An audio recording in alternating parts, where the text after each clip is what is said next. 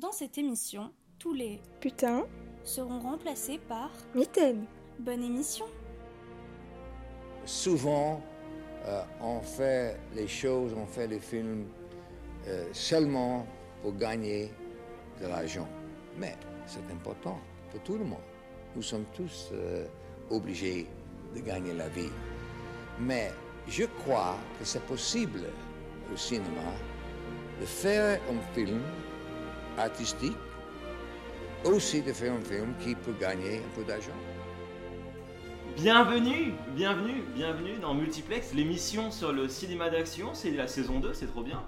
Euh, cette semaine, on se retrouve avec un, film, un film plutôt sympa, mais qu'il a fallu tester. Effectivement, pour tester le film de cette semaine, il a fallu, en fait, il a fallu réunir un consortium d'experts, voilà, pour un peu donner son aval ou non sur le film dont nous allons parler aujourd'hui. Alors, je vous présente un petit peu, amis auditeurs, euh, ce consortium. Simplement, nous avons d'abord Noémie. No- Noémie, donc tu es, tu es archéologue.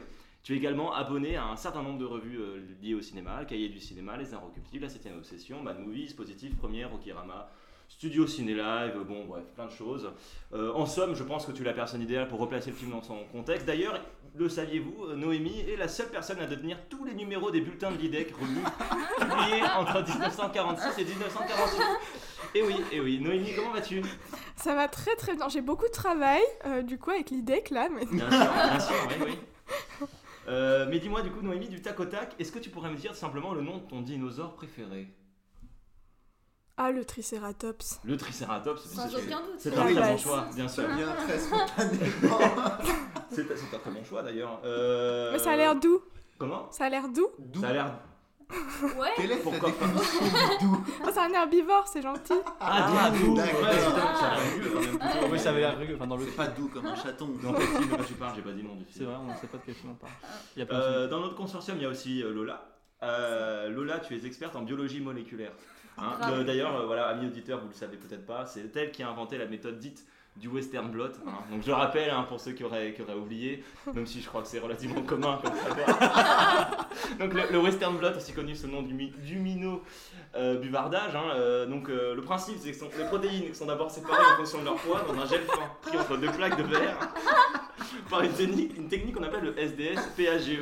Bon, euh, le sodium dodécyl sulfate, polyacrylate. Excuse-moi, mais tout, t'enfonces un peu des portes ouvertes. Oui, là. bah, voilà, à je autre rappelle le mais c'est pour les, c'est pour les électrophorésis. impies là qui. Bon voilà, vous connaissez le principe, hein, les protéines en gel sont alors transférées sur un PVDF, nitrocellulose, évidemment, Mhm. euh, même si bon le nylon ça passe aussi. Ouais. Cette membrane ensuite elle peut être sondée avec des solutions d'anticorps. Ouais. Euh, bon, toutes ces choses-là vous connaissez, bah, c'est c'est Lola qui l'a inventé. Hein, C'est moi qui ai fait ça. C'est toi qui as fait ça. Merci d'être là. Merci d'être là. Du tac au tac, est-ce que tu pourrais me dire, euh, toi aussi, euh, ton nom de dinosaure préféré? Le T-Rex parce qu'il a des petits bras et c'est. Voilà. C'est également un choix qui se- qui s'entend. Mm. Ouais. Belle imitation. euh, Merci. Mathéo, Ouais. Mathéo, troisième membre du consortium. Euh, Mathéo, bon, toi, t'es t'es notre Indiana Jones à nous. hein.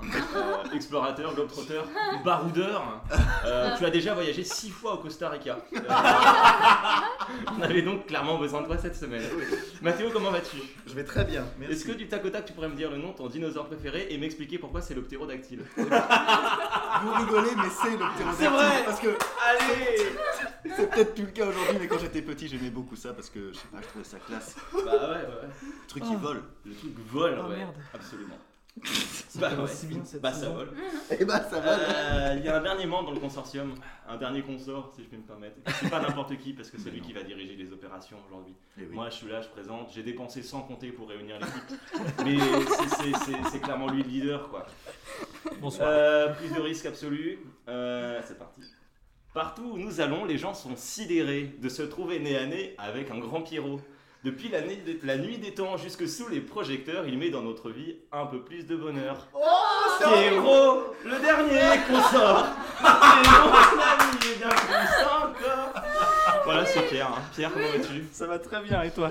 Ouais, ça va. Ah merde Même question pour les autres du tac au tac, ton dinosaure préféré, tout simplement. Le Raptor, parce que je crois qu'avec de l'entraînement, je pourrais communiquer avec eux. Mais oui, non, non, c'est pas Imitation, attends, attends, imitation du raptor Euh. De- Un truc comme ça. C'est exceptionnel. C'est un raptor en fait Oui. dans cette pièce. Ah là là Chers auditeurs, chères auditrices, quel plaisir de vous retrouver, de nous retrouver autour de ces micros pour la première fois, en vrai de vrai, en palpable. Écoutez plutôt. Aïe Voilà, vous voyez, je pince Mathéo, il réagit directement. Pas de latence, pas d'internet qui bug, pas de mythe qui freeze, rien du tout. Bref, de la presque vraie radio amateur. Chroniqueur, Amateur. chères auditrices et auditeurs, bienvenue dans Multiplex.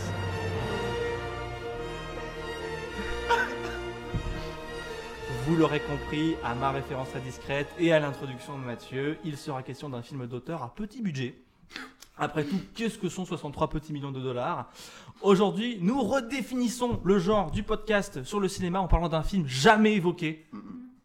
Jamais évoqué. Jamais. Jamais. Jamais abordé par personne. Non. non. Aujourd'hui, nous allons parler de Jurassic Park. On prend des risques. On prend énormément de risques.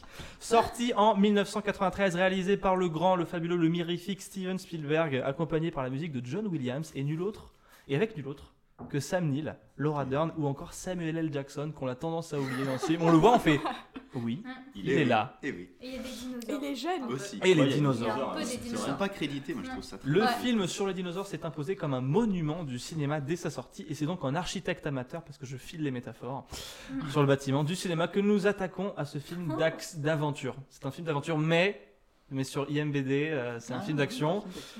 Il Donc, euh, donc Ouais. non mais voilà, écoutez, Ouais. si vous n'êtes pas d'accord, si vous n'êtes pas d'accord, vous êtes chez vous, vous dites oh Jurassic Park.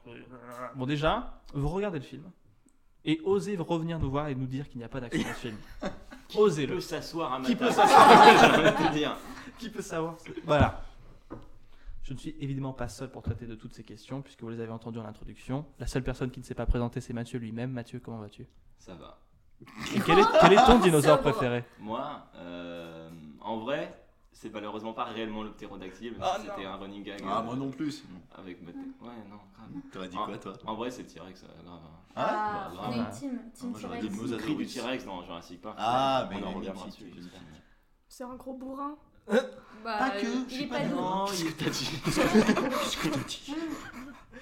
Écoutez, euh, je vais faire un premier tour de table pour savoir ce que vous avez pensé de ce visionnage ou de ce revisionnage. Je vais commencer par Lola. Lola, est-ce que c'était la première fois que tu voyais Jurassic Park? C'était la deuxième fois, mais Ouais. je l'avais, je- la première fois que je l'ai vu, c'était il y a genre 6 mois. Donc, euh, Ah oui, ok. c'était Donc, euh, c'est encore frais. Oui, c'était encore frais.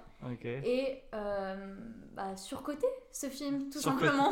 Oh, ok Ça Non, commence très très dur. On peut pas, enfin, je peux pas nier que euh, il y a des, enfin, c'est un monument dans l'histoire du cinéma Mm. et ce serait vraiment juste être de mauvaise foi, mais euh, c'est pas fou en termes d'histoire et de personnages très agaçants et de plein de choses. Donc euh, j'étais contente de le voir pour euh, les effets incroyables et pour le reste j'ai un peu souffert. Un peu Ok. Vraiment. Ah mais vraiment c'est- c'était un peu fait, pénible. Non, alors je, je veux dire, c'est qu'on m'a tellement parlé de ce film Ouais. Hmm. en mode c'est incroyable et, euh, et du coup j'ai été déçue parce que vraiment je m'attendais pas à ça Ouais. quoi. Mais euh, peut-être je l'aurais vu enfant aussi, j'aurais plus aimé. Je ne sais pas. En Voilà. parlant d'enfant qui a regardé ce film, je crois savoir que Mathéo, c'est un film qui a rythmé ton enfance. Alors, rythmé, je sais pas, mais. Euh, Il va changer c'est- Non, non, c'est c'est Non, tout. non, c'est pas génial. Non, Euh, c'est tout l'inverse. Je, je suis très très client de Jurassic Park et en fait de le revoir euh, là pour l'émission, vraiment, plus que jamais, je, je suis très friand de. Que, tu me fais un petit bisou. Euh, je suis très friand du travail de Steven Spielberg et. Jurassic Park fonctionne complètement sur moi. Donc c'était un bonheur de le revoir. Vraiment. Noémie, Alors moi, j'avais vu une scène en zappant à la télé, bah la scène euh, des bras là où les bras lui tombent dessus. euh, Vous avez pas l'imitation les bras. Tu peux refaire le bras elle est Non, mais vraiment à la fin du film, quand elle est pourchassée, enfin, Oui. Ouais, ouais, ouais. pourchassée, Ah il y a oui, un bras qui lui tombe Ah dessus. oui. Et j'avais juste vu ça en zappant à la télé et je me suis dit, Putain, ça a l'air chiant. Et Ah, en fait, là, je l'ai vu et en fait, j'étais très contente. Enfin, c'est la première fois que je découvrais le film et tout. Et j'avais un peu d'a priori en me disant, enfin tout le monde en parle, euh, les trucs qui sont sortis après, ça a l'air vraiment pas ouf.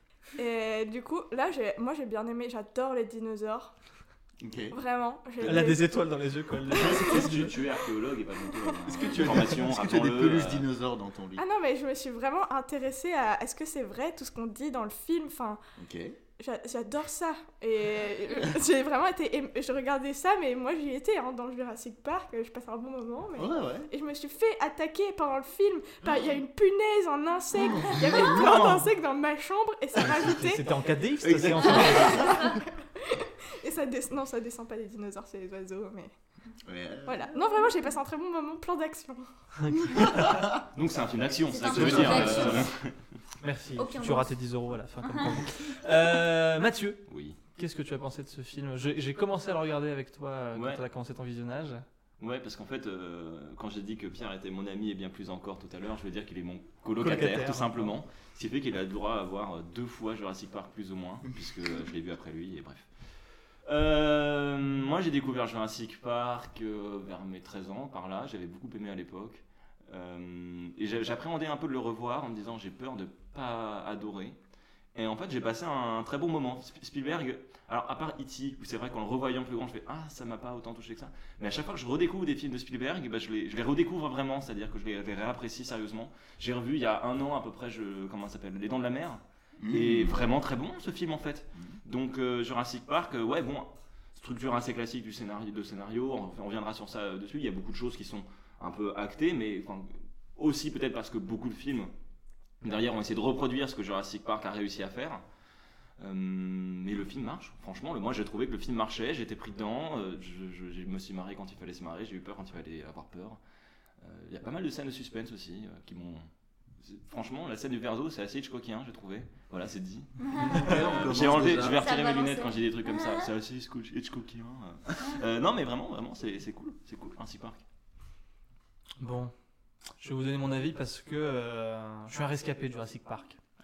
J'ai vu euh, pour la première fois Jurassic Park euh, à la fin de mon lycée. J'avais pas aimé. J'ai trouvé ça surcoté de fou.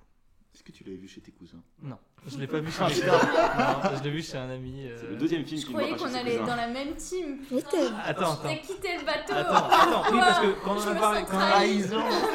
quand on en a parlé, j'étais en effet encore sur cet effet de. euh, je pense qu'en fait à l'époque j'étais juste pas rentré dans le film.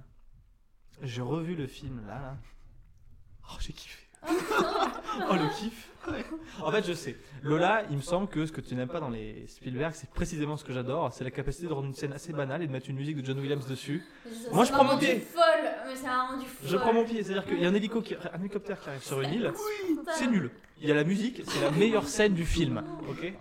Euh, moi, j'ai- je suis en train de faire la BO derrière. Non, j'ai vraiment beaucoup, beaucoup apprécié ce film. Je lui ai reconnu des qualités que j'avais pas su apprécier au premier visionnage, et ça reste un, et c'est un super film, quoi. Tellement. Est-ce que je me suis fait Jurassic Park 2, Jurassic Park 3, Jurassic World juste derrière? Ouais, Il m'a imposé Jurassic Il nous a, parce que tu étais là, Mathéo, d'ailleurs. J'étais On a... Pas, pas ouf, Jurassic World. euh. Alors, c'est un peu original de dire ça, je crois que pour monde, Mais pas ouf. Non, c'est vrai que. on en, on en parlera après, j'ai prévu un, un petit Ah, truc c'est dessus. super. Bon, trêve de galéjade. Sinon, on va se transformer en fossile. Oh Ce Il joue métier. avec les mots. Ce métier est tellement dur.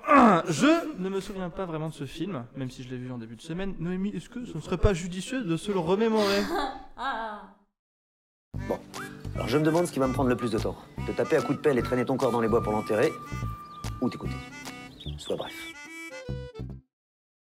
Alors, dans Jurassic Park, je recommence. Multiplex, prise 2. Euh, dans Jurassic Park, on suit les aventures de Alan Grant et Ellie Salter, un couple de deux paléontologues. Alors qu'ils sont tranquillement en train d'épousseter un squelette, euh, John Hammond, un gros millionnaire, déboule en hélico, ce qui a le don d'agacer nos deux scientifiques à cause de la poussière, voyez-vous. Celui-ci les invite, en échange de beaucoup d'argent, à venir passer un séjour sur une île au large du Costa Rica qui renferme un soi-disant truc de ouf. Bon, en vrai, paléontologue, ça paye pas très bien, donc ils acceptent de prendre des vacances pour récupérer l'argent. On the road, ils rencontrent le mathématicien Ian Malcolm, dragueur et spécialiste de la théorie du chaos, qui est aussi là pour la visite, et Donald le notaire, mais bon, je m'attarderai pas sur son cas, il est juste là pour faire du bénéf, et puis il dure pas longtemps. Tout ce petit monde doit donner son avis sur le nouveau parc de Hammond, Jurassic Park, dans lequel il y a plein de dinos reconstitués à partir d'ADN de grenouilles. Bref, sorti de nulle part, notre multimilliardaire euh, trouve aussi que c'est une bonne idée de faire venir ses petits-enfants. Et tout ce petit monde part visiter le parc dans des voitures téléguidées. Évidemment, tempête, pas de courant, donc les barrières servent plus à rien et ça part en sucette, et puis plus de voitures, de moyens de communication, de lumière. Ajoutons à cela Nud- Nudry, un informaticien acheté par la boîte d'ADN adverse qui pirate le système informatique et le tour est joué. Comme par hasard, En plus, cette panne a lieu à côté d'une chèvre qui est là pour appâter un T-Rex. Bref, notre mathématicien est blessé, mais il arrive à être rapatrié par Ellie. Quant à Alan et les enfants, eux, se retrouvent isolés et doivent survivre entourés de gros mangeurs de viande et aussi des gentils euh, grands longs coups là, euh, très mignons. Voilà. Ils finissent par revenir à la base, mais il faut rallumer le courant pour appeler les secours, et il y a des raptors partout. Enfin, course-poursuite et tout est quanti. Mais ils finissent sains et saufs pour réussir à fuir l'île, et voilà. Incroyable. c'est- Ouais, c'est dense. Tu bien comment t'as rushé la fin, me suis dit ça, et en fait le film rush un peu sa fin. C'est absolument correct. Je peux comprendre un petit ton amer sur les paléontologues euh, et sur la condition. T'as un truc à rajouter, euh, Noémie ou? Bah, que ce soit en France ou aux États-Unis ou partout dans le monde, la situation des archéologues, des paléontologues, des gens qui des, des- des squelettes, Mhm. euh, sont très très mal payés, sont payés à la mission. Et c'est assez grave parce qu'ils font vraiment un métier fantastique et merveilleux et qu'on a vraiment besoin d'eux dans notre société. Et peut-être qu'il y a des archéologues qui nous entendent parce qu'il y avait des gens qui travaillent sur... euh, Ouais, il y a. On a sans doute des archéologues et des paléontologues parmi notre auditoire. Voilà. Donc Et envoyez vos dons à un château Non mais dans vous le pouvez désert. nous partager euh, Ah oui. votre avis euh, sur, sur Multiplex, euh, sur Instagram et tout, ce que vous en pensez. Et on pourra relayer euh, vos Ouais. messages. Mhm. Carrément, car on peut aussi servir à ça, à Parce aider les On archéologues. raconte pas que des blagues. on est aussi, sur les on cinémas est aussi concernés. On est Engagé. aussi, on est aussi engagé, mais seulement pour la cause paléontologue. Et, et archéologue. Et un Oui. peu, ouais, mais moins. Moins parce que. Pas les médiévistes quoi. Ouais, voilà. Avant. Avant. Euh, bon, Mathieu, tu l'avais souligné en début d'émission, mais tu, trouves, tu as discuté euh, très légèrement de la structure du scénario. Et il me semble que tu as préparé un petit papier là-dessus. Oui, alors. que je euh, fais. Alors fais-nous profiter de, de, de tes trouvailles. Non, mais en fait, euh, ce qui est intéressant avec ce film, c'est effectivement ça. ça... J'ai oublié, pardon, excuse-moi, j'ai oublié de remercier Noémie pour son résumé. merci. et merci beaucoup, c'est comme d'habitude, Mhm. tu es au top pour ça. Merci. Top, du top, du top. Donc c'est pas mal. Ça fait beaucoup de top. Euh, non mais par rapport à la, à la structure scénaristique, effectivement, le film ne, ne- comment dirais-je, est relativement prévisible. Il y a une raison à ça en fait, c'est parce que le film suit une structure assez classique à Hollywood, une structure en, en cinq actes, euh, qui a une histoire hein, d'ailleurs elle-même. Euh, dans les années 70, euh, petit, petit moment, attendez, je baisse un peu mes lunettes sur le bout de mon nez pour donner l'impression que je suis plus intelligent. Dans les années 70, euh, c'est un peu la merde à Hollywood, vous le savez sûrement. Il y a notamment la MGM qui se casse la gueule et qui est rachetée, je crois que c'est par Warner Bros, mais je viens d'avoir un doute. La MGM, vous savez, c'est le lion, imitation du lion Lola. Grrr. Quand, quand, quand la, la MGM se casse la gueule à, Hollywood, c'est vraiment un séisme parce que dix ans plus tôt, le studio était en fait le plus puissant d'Hollywood et on se dit, euh, putain, c'est chaud, euh, ça peut vite partir en couille. Euh, chez Universal, notamment, on a, on a vraiment la flip, ce qui fait que le directeur de développement essaie d'organiser un peu un plan pour se dire comment on va faire pour être sûr que notre studio, il va pas se casser la gueule. Alors, il réunit ces directeurs de développement qui eux-mêmes J'adore les, stru- les- structures de hiérarchie dans les grosses boîtes. Il réunit les directeurs qui disent Ok, on va demander à nos assistants. Et donc, euh, tous les assistants euh, littéraires, c'est-à-dire les mecs qui sont censés euh, rebosser un peu le scénario et tout, se réunissent et étudient en gros la structure scénaristique des 100 plus grands chefs-d'œuvre d'Hollywood. Euh, chefs-d'œuvre, hein, pas forcément les films qui ont les mieux marché, mais les films qui sont les considérés comme les meilleurs. Et à partir de- depuis le début du parlant, donc ça fait quand même à peu près 50 ans d'histoire de cinéma à trier. À partir Euh, du parrain depuis, de- Parlant. depuis le parlant, le début du j'ai cinéma parlant. Ok, du parlant. Euh, je sais plus exactement la Ce liste. serait intéressant de Ça voir euh, intéressant, genre, ouais. quel film. Donc ben, euh, le, le premier film parlant pour situer nos auditeurs, c'est les- c'est 1927 aux. États-Unis. C'est le jazz. chanteur de jazz. Le chanteur de jazz. Ah, je remets le, les lunettes Je vais le bout de jazz. Premier film parlant qui est arrivé seulement deux ans plus tard en France. Donc parfois on vous dit, ah, c'est en 1929 le parlant. Non, 27 aux États-Unis. On est précis. On est précis. Précis. Mais donc voilà, voilà nos assistants littéraires en train d'étudier la structure scénaristique de, des 100 plus grands chefs-d'œuvre, de les classifier un peu, voir aussi euh, ce qui a marché, ce qui n'a pas marché. Parce qu'effectivement, effectivement, un bon film qui marche pas, c'est cool, mais Universal, ils n'ont pas réuni les gens pour faire ça. Quoi. Et en fait, ce qu'on fait, c'est qu'on pond un modèle dramatique qui va être littéralement euh, la base euh, de, la des grosses prods de Universal sur les années qui vont suivre. Ce modèle dramatique, en fait, il, il est assez proche de, de- de- de ce que vont produire d'autres studios, ce qui fait qu'en fait, euh, la structure en 5 actes que, que pond Universal à ce moment-là, c'est une structure en 5 actes qui est assez pas uni- universalisable en vrai si sur Hollywood, c'est-à-dire que c'est très rare qu'un film hollywoodien n'ait pas cette structure-là. C'est pas parce que, je précise le dire, je préfère le dire dès maintenant, c'est pas parce qu'il y a une structure que le film peut pas être créatif, peut pas être original. Euh, typiquement, toute la force de Jurassic Park, c'est le fait de reposer sur cette structure-là et d'apporter des petites nuances, de surprendre un peu le spectateur, et puis surtout de caser là-dedans des trucs vachement cool, genre des dinosaures. Euh, un des premiers films à utiliser la structure en 5 actes que Universal Pont euh, à cette époque-là, c'est Les Dents de la Mer, Ah. qui a vachement bien marché, puisque Les Dents de la Mer, E.T. et euh, Jurassic Park sont les trois films qui ont rapporté le plus à Universal. euh, après, il y a eu Jurassic World. Euh, les trois sont tous les trois le fruit de, de Steven Spielberg et ont tous les trois décidé de suivre à peu près cette structure-là en 5 actes. Alors, comment elle marche? Premier acte, on a ce qu'on appelle l'exposition. En gros, on présente la situation initiale, on présente les personnages, on présente le lieu de l'action, etc. Dans euh, Jurassic Park, comment ça se passe? Bah, En fait, au début, on nous présente l'île, on nous présente les dinos, il y a littéralement une visite guidée, et avant ça, on nous présente les différents personnages dans des petites scénettes un peu séparées. Donc, on a euh, la scène avec euh, les deux paléontologues qui discutent, l'hélico arrive, on découvre John Hammond. Après, euh, ou juste avant, je crois, on voit le notaire dans une autre situation. Avec etc. quelques musiques euh, agaçantes. Oui, avec de quelques musiques.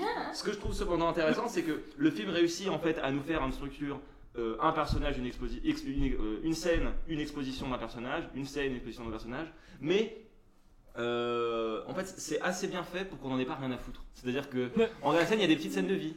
Typiquement la scène où on nous présente ce qui va être le méchant du film, le mec qui va vendre le truc et tout. La scène est assez drôle, elle est assez agréable. Il y a, il y a la scène qui est devenue un mème de Si No One Cares, le mec dit. Faut vous rappeler cette scène, voilà.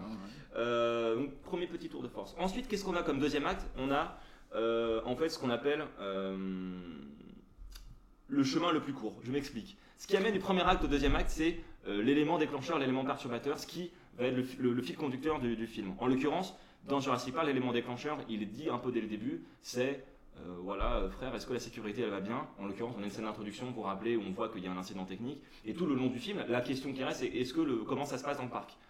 Ça se passe mal. Euh. L'élément déclencheur nous amène au deuxième acte, deuxième sur cinq, qu'on appelle le chemin le plus court. Pourquoi? Parce que quand il y a un problème, euh, généralement les gens, ça marche comme ça dans la vraie vie aussi, vous avez un problème, vous cherchez la solution la plus rapide pour le résoudre. Donc comment on fait là Le chemin le plus court c'est quoi? C'est John Hammond qui dit Oh, je vais relire des experts, ils vont me donner la balle et puis c'est bon. Deuxième acte. Euh, Qu'est-ce qui nous amène au troisième acte? La mise en échec de, de ce chemin le plus court. En l'occurrence, Frère Frollo, euh, ton parc il a des d'autres problèmes. Quoi. Euh, ce qui nous amène à un, un- un- un- un troisième acte d'abord qu'on appelle la fausse résolution, c'est-à-dire qu'on a l'impression que les choses sont à peu près résolues, sauf qu'en fait non, on a plein d'indices. En l'occurrence là, bah, c'est à la fois la, cette scène qui, sert- la, la- la scène de la visite, elle sert à la fois d'exposition et de fausse résolution, c'est-à-dire qu'on a l'impression que ça va bien se passer, mais on a plein d'indices. Tous les personnages, en gros, toutes les deux minutes, nous disent Vous êtes sûr ça va bien se passer? Ouais, ouais, ouais, ça va bien. Ils essaient de se convaincre. Il y a littéralement une scène où ils mangent tous ensemble et disent Je sais pas si ça va bien se passer. hein, quand même. c'est vrai. Voilà. Ce qui nous amène ensuite au quatrième acte, qu'on appelle le chemin le plus long.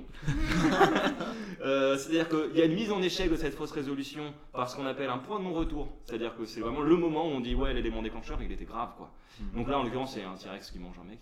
Euh, plutôt point de non-retour. Euh, chemin le plus Un long. notaire en plus. Comment on va faire pour, pour se tirer de ça et avancer? Chemin le plus long, littéralement d'ailleurs, puisqu'ils sont obligés de prendre un chemin assez long pour se tirer d'affaire. Vous avez vu, je suis poète. Euh, euh, ce qui nous amène à un autre pivot pour, pour un de derniers actes qui s'appelle le climax. Donc là, le climax, c'est euh, la course-poursuite avec les raptors et compagnie. Et cinquième acte, résolution. Si je résume, on a cinq actes. Exposition, chemin le plus court, fausse résolution, chemin le plus long, résolution. Chacun amené par différents trucs. Élément déclencheur, échec de- du chemin le plus court. Point de, point de non-retour, donc échec de la fausse résolution. Climax, donc conclusion du chemin le plus long. Et puis finalement, la résolution finale. Waouh Merci. Trop intéressant. Bon, tout cela était peut-être un petit peu fastidieux, vous l'aurez compris quand même. Euh, on reviendra dessus de toute façon, des structures, des structures en 5 actes, on en recroisera. Ce qu'il faut retenir, donc, c'est qu'on a exposition, on a 5 actes, chacun avec un pivot qui nous amène de l'un à l'autre. Exposition, problème, chemin le plus court, problème, fausse résolution, problème, chemin le plus long, climax, résolution. Euh, le tour de force de Spielberg, c'est de réussir à faire ça tout en apportant des petites variations, en nous amusant, en rendant ça assez divertissant et en ayant des personnages plutôt bien écrits. Tout ce, tout ce schéma-là, il a des petites nuances. On reviendra dessus une autre fois parce qu'on n'est pas là pour faire un grand cours d'é- d'écriture scénaristique. Mais ne manquez pas la masterclass de Mathieu Bien sûr, la bien ce jeudi à Euh, 18h. non, mais Prenez vos places. Il y a des tas de livres par contre qui reviennent sur ça. Il y a notamment l'anatomie du scénario de John Truby qui raconte un peu tout ce que j'étais en train d'essayer d'expliquer vite fait, mais mieux, euh, sur 600 pages. Donc euh, voilà, si ça vous intéresse. Lisez des livres. Et écoutez le podcast aussi. Hein, Restez même pas, vous barrez pas, restez. euh. Je trouvais sur le scénario qu'il y avait justement euh, des trucs qui n'allaient pas et j'avais l'impression que des fois euh, ils écrivent, enfin ils avaient pas fini d'écrire certaines choses, genre euh, le, la piste d'intrigue sur euh, les, les femelles en fait se reproduisent, enfin qu'il y a des œufs qui se reproduisent, Ouais. Qui arrivent dans le parc. Et à un moment t'as un plan sur euh, des œufs où il dit oh attention ça veut dire qu'il y a Mhm. des, ils contrôlent plus rien. Et en fait ça ne sert pas le film. quoi. Bah si. Si, c'est Si, si, c'est en fait, c'est en fait si, c'est le but du film. Mais non mais ça, c'est- enfin, Bah, en gros, c'est- que c'est expliqué au début. Il y a Malcolm, donc joué par Jeff Goldblum. Je l'ai même pas cité dans le casting, mais il y a Jeff Goldblum. qui est le seul perso que j'aime. Je Qui en gros- dans le film. Bah, c'est en fait ce qui me fait rire, c'est que ce film, c'est le seul qui du début dit c'est de la merde, votre idée, il faut arrêter Oui. tout le temps. Il le dit tout le temps. Et à la fin, il dit je vous l'avais dit, non? Après, dans le 2, il revient, il fait euh, ah vous continuez à faire de la merde alors que je vous avais clairement dit et vous avez eu des preuves par papier. Vous avez vu des gens mourir que c'était de la merde, mais vous continuez à le faire. Oui, vous voulez pas retourner euh, sur l'île SVP pour euh, pour vous continuer à vous dire que c'est de la merde? Ouais, mais il y a votre meuf sur l'île. Ok, je viens. Euh, J'aurais aimé le voir plus. J'étais frustrée que. Ah bah, faut que tu regardes le je trouve 2 parce que le. répliques sont assez drôles et Ouais, tout. il est Ah mais dans, dans le, dans le 2 il est, il est, il c'est vraiment un perso cool et le 2 est je trouve meilleur que le 1. Mais en ça, fait, par rapport, à, tes- par rapport au- à l'histoire des œufs, en fait, ils expliquaient que le fait de contrôler la, les naissances, ça fait que quand il naît, quand les dinosaures naissent, ils voient un humain et du coup, ils mangent pas les humains. Oui. Et à partir du moment où ils se reproduisent dans la nature, c'est moi de ce que j'ai compris, c'est comme ça qu'ils en viennent à, tuer parce les hommes. Au-delà de ça, ils veulent uniquement des femelles pour contrôler Oui. la, la- le- Oui, Ouais, mais en gros ce qu'ils ont mis c'est que comme ils ont mis de l'ADN de grenouille et que les grenouilles c'est des hermaphrodites, c'est-à-dire qu'ils peuvent changer de sexe s'il y a une trop grosse population de femelles, et ben ils sont adaptés en fait. C'est ce, que- c'est ce que dit Goldblum en fait cette théorie, il fait là il dit life finds always a way. Et euh, en fait, c'est le film parle de ça, quoi. C'est c'est le. Mais propos attends, du parce film. que dès le début, il y a un accident. Oui. Oui. Et ça veut dire que dès le début. Ah, mais le- le- le- l'accident qu'ils ont, c'est juste de la sécurité. C'est genre un raptor qui bouffe quelqu'un. Et ça, ça nous Oui, permet bah oui, un élément c'est quand même un raptor qui bouffe un humain. Bien sûr. Oui, bien sûr. Mais Mais, les raptors, mais c'est tout, le euh, Mais ça, c'est Spielberg. Spielberg, il adore faire en sorte que les grosses corporations, bon, elles, elles signent le chèque, mais oh, c'est quand même des méchants. Ouais, c'est drôle ça. C'est une grosse contradiction. Mais sinon, si tu veux. Attendez, je remets les lunettes sur le nez. Ah. En termes de structure, ça a un nom aussi, hein, ce qu'on est en train de décrire. Euh, au milieu de la structure en 5 actes, avec 4 pivots, il y a des petits trucs qu'on peut rajouter, une sorte d'assaisonnement. Euh, il y a notamment ce qu'on appelle les kickers. En fait, un kicker, euh, il y en a deux dans le film généralement. Il y en a un qui vient. L'idée, c'est, vous avez compris, hein, on a situation initiale, il y a une sorte d'équilibre, et puis tout le film nous dit que ça c'est compliqué pour arriver à une sorte de nouvel équilibre. En l'occurrence, équilibre. Oh ben, on a fait un parc. Problème. Est-ce que le parc euh, il est bien? Est-ce qu'on peut contenir la nature? Résolution Non. Au milieu de ça, donc il y a des trucs qu'on peut rajouter, il y a notamment les kickers. Les kickers, c'est des trucs qui viennent nous dire Oh là là, la situation initiale, elle pue un peu. Euh, donc par exemple, il y a un premier kicker qu'on voit, euh, il y en a plein en fait au début du film, des petites séquences où on nous fait Ah, euh, ça a l'air un peu compliqué euh, le parc. Littéralement toutes les répliques d'Ian Malcolm, elles servent de, de, de premier kicker. Et généralement, quand on veut bien faire l'exercice, c'est Spielberg qui fait bien l'exercice, on met aussi un deuxième kicker, non pas avant l'intrigue exacte, mais un peu avant le climax, pour nous dire en gros, ouais ouais, non seulement là, il faut résoudre, mais vraiment faut résoudre. Et en fait, le- la découverte des œufs, elle permet un peu de jouer un rôle de second kicker, c'est-à-dire qu'on sait que le dinosaure il sort, les dinosaures ils sortent, on sait que c'est la merde, on sait que ça fait chaud, mais en plus il y a les œufs qui nous disent, ouais, on peut vraiment pas contenir la vie, mec. Et ce qui fait que Ah, le, moi, le je climax il est inévitable à ce Je moment-là. l'avais pas vu comme euh, un truc d'accélérateur. Ok. Moi, je me suis dit, il veut lancer une autre, euh, une autre piste de autre chose. Et en fait, euh, le film est fini, donc ça sert à rien. J'ai pas vu ça comme euh, euh, pour insister sur euh, l'urgence. Après, globalement, on peut aussi euh, tout à fait entendre qu'il y ait des choses qui sont un peu inabouties, parce que à la base, Jurassic Park, c'est un bouquin. Donc, il y a. Ah, c'est un bouquin, Ouais, ça. c'est un livre. Donc, il y a certainement beaucoup de choses. euh, il y a certainement beaucoup de choses euh, que Spielberg a parfois voulu Bah, mettre, qu'il a peut-être pas eu le temps de faire Bah, c'est aboutir. l'adaptation, quoi. Voilà, exactement. Donc, c'est Ouais. pas non plus. euh, Ouais, c'est normal tout, que tu tout ce qui est ressenti ça. scientifique, à mon avis, Oui, ça doit être beaucoup plus exploité dans le bouquin. Oui, bah, parce qu'il y a le temps. Bah d'ailleurs, toi tu, tu l'as lu, Pierre, le livre, toi qui les livres. De Conan Doyle. Ça, c'est le monde perdu. Non, c'est pas celui-là. Mais bien tenté. C'était une ref un peu littéraire. ouais. Euh, Mais les lunettes le bout du nez quand tu dis un truc. Pardon. Voilà. Alors là, vous le voyez pas, mais j'ai les lunettes sur le bout du Il a nez. les lunettes sur le bout Mais du nez. il y a eu Ouh. des adaptations du Monde Perdu. C'est il y a C'est des vrai bons films euh, un peu kitsch avec des dinosaures très mal faits. Des dinosaures un peu mal faits. Ouais, Ah, un truc dans les c'est- années 60 là? Entre autres. Et je crois quand même plus. Ouais, ouais. Et ce qui est drôle, c'est que le 2 s'appelle Le Monde Perdu. En référence Bah, au au livre. livre de Conan Doyle. Pas du tout. Donc, le premier. Parce que c'est une adaptation des années 60. Non, j'ai pas suivi disait quoi? ça, ça tourne là Non, mais en gros, je crois qu'il a fait un peu une Burton avec Al- Alice au Pays des Merveilles, c'est-à-dire que Jurassic. Park, c'est censé être le le 2 dans les bouquins. Tu vois ce que je veux dire ou pas? Il a un peu. euh, Non, c'est pas ça? Non, je crois pas. Je dis de la grosse merde. Non, non, je, enfin, je suis pas sûr, mais il me semble pas. Ah, bref, c'est une adaptation littéraire, il y a des trucs qui ont été laissés de côté. Et c'est Ouais. des choses en plus qui sont. Ce que euh, ça de dire, Lola, c'est que tu as tort et que c'est un très Ouais, bon c'est film. ça. Je me Tu dois l'aimer en fait.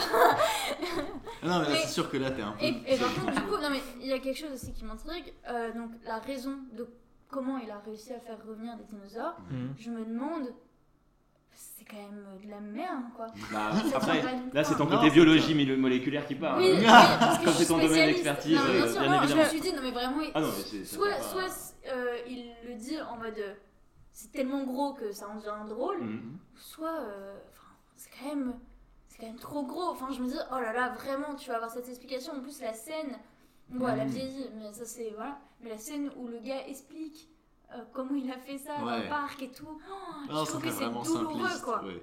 Je trouve que c'est douloureux. Moi en j'aime même bien. temps- C'est là Moi, qu'il j'y en même temps, c'est un film pour enfants, mais moi, ce que je me dis, c'est qu'il y a d'autres films euh, pour enfants euh, que j'ai vus adultes, genre par exemple Retour vers le futur, et ben j'ai pas senti une seule seconde. Oui, parce que c'est plus gros en fait, Retour dit- vers le futur. Oui, T'as ce truc un peu. Non, mais déjà, dans Retour vers le futur, la, vo- enfin, y a une- c'est la, vo- la machine à voyager dans le temps, c'est une voiture cool. Euh, là, le fait- docteur, il est en, en mode Ouais, alors j'ai volé de l'uranium euh, aux Iraniens, mais. Olivien. Olivien. Olivien. J'ai volé de l'ura- l'uranium aux Libyens. L'explication, enfin la raison, je l'ai trouvée vraiment, euh, Non, mais oui, mais. Ça vraiment lourde. Ça t'a sorti du Bah, film Bah, je... pff, Ouais, enfin je me suis dit vraiment. ça, ça a cassé ta suspension de Ouais. crédibilité. C'est Ouais. en ça qu'on. faut Alors, qu'est-ce que c'est la suspension de crédibilité? C'est en ça qu'il faut vraiment. Parce que, quand même, les, les dénominations pour catégoriser le film, c'est quand même de la science-fiction. Et en fait, je l'avais jamais pris comme un film de science-fiction, mais Non. en le revoyant plus tard, quand tu vois effectivement toute la dimension scientifique qui est très présente et qui, du coup, rend le film très bancal. Bon, bah, euh, ok, t'as de mecs, les mecs, ils ont dit, ah, on prend ça et ça d'ADN, on le mélange, et pouf, t'as fait un dinosaure. Bon, Ah. alors c'est. Non, ça ne pas comme ça. que- que le c'est que j'ai vu des articles de gens qui se disent non mais c'est faux, enfin genre qui expliquent Mm. comme quoi c'est pas possible. J'ai fait oh, vraiment? On avait, besoin, on avait besoin de vous pour le savoir. On avait besoin d'un gars qui écrive un article pour être sûr que Bah les oui. moustiques. Enfin, Non mais après il y a aussi, je pense que cette explication-là, elle sert aussi un peu le décorum, tu vois. Parce que mine de rien, avoir la canne avec le moustique en vrai, et tout, Oui, hein. ça sert à tout Bah un oui, univers. Non, mais c'est- voilà, c'est pour ça est-ce que c'est important que ce soit véridique? Non, moi je Non, trouve pas. en C'est fait, pour ça que c'est pas, la dimension mais Je sais pas pourquoi ça Moi, je trouve pas. du truc. Après, euh, il y a des fois où il y a des films où j'ai dû adhérer à des, des Mm. explications qui C'est vrai me que par contre, quand euh, t'as regardé Starship Troopers, euh, t'étais, euh, tu t'es dit, bah oui, il y a des télépathes chez nous. Il y a des euh, gros Ah. insectes. Je, pars, je quitte. Je quitte Multiplex. Au revoir. Non mais alors le, le, alors, le film, certes, même s'il a des... Oui, pardon. Non, mais je- juste par rapport à, la- à ce qu'on dit là sur la génétique, etc., la dimension SF. Euh, bon, oui, c'est vachement gros quand même. De ah, il a trouvé un moustique. et- Mm. Tu sors ça de ton chapeau quand même. Euh, mais je crois aussi que l'idée c'est de faire écho en fait à une actualité en 93. C'est-à-dire que les questions de génétique, de, clonage, de ouais. clonage, etc., sont vraiment dans l'actualité. L'actualité. Il y a Do- Dolly, c'est deux ans plus tard, je crois, mais c'est déjà en train de. de- de- On en parle déjà. on en parle déjà de ce genre de projet, ça va se concrétiser quelques années plus tard. Répète Euh, peut-être ce qu'est Dolly pour... euh, Dolly, ouais, Dolly, c'est une brebis qu'on a réussi à cloner. Et euh, en gros, quand, on l'a- quand elle a été clonée, à peu près, le monde entier a dit Stop Pas les humains Je vois venir le truc, c'est non et, euh, et du coup, on n'a pas le droit, c'est illégal. Euh, grâce à Dolly. Mais ouais, Dolly a une vraie brebis clonée, que ça, ça marche. Donc, Mais il y a un, autre Alors. film qui est peut-être de cette même époque avec Scarlett Johansson où ils ont des clones là. Vous voyez pas ce... Oui. Ouais.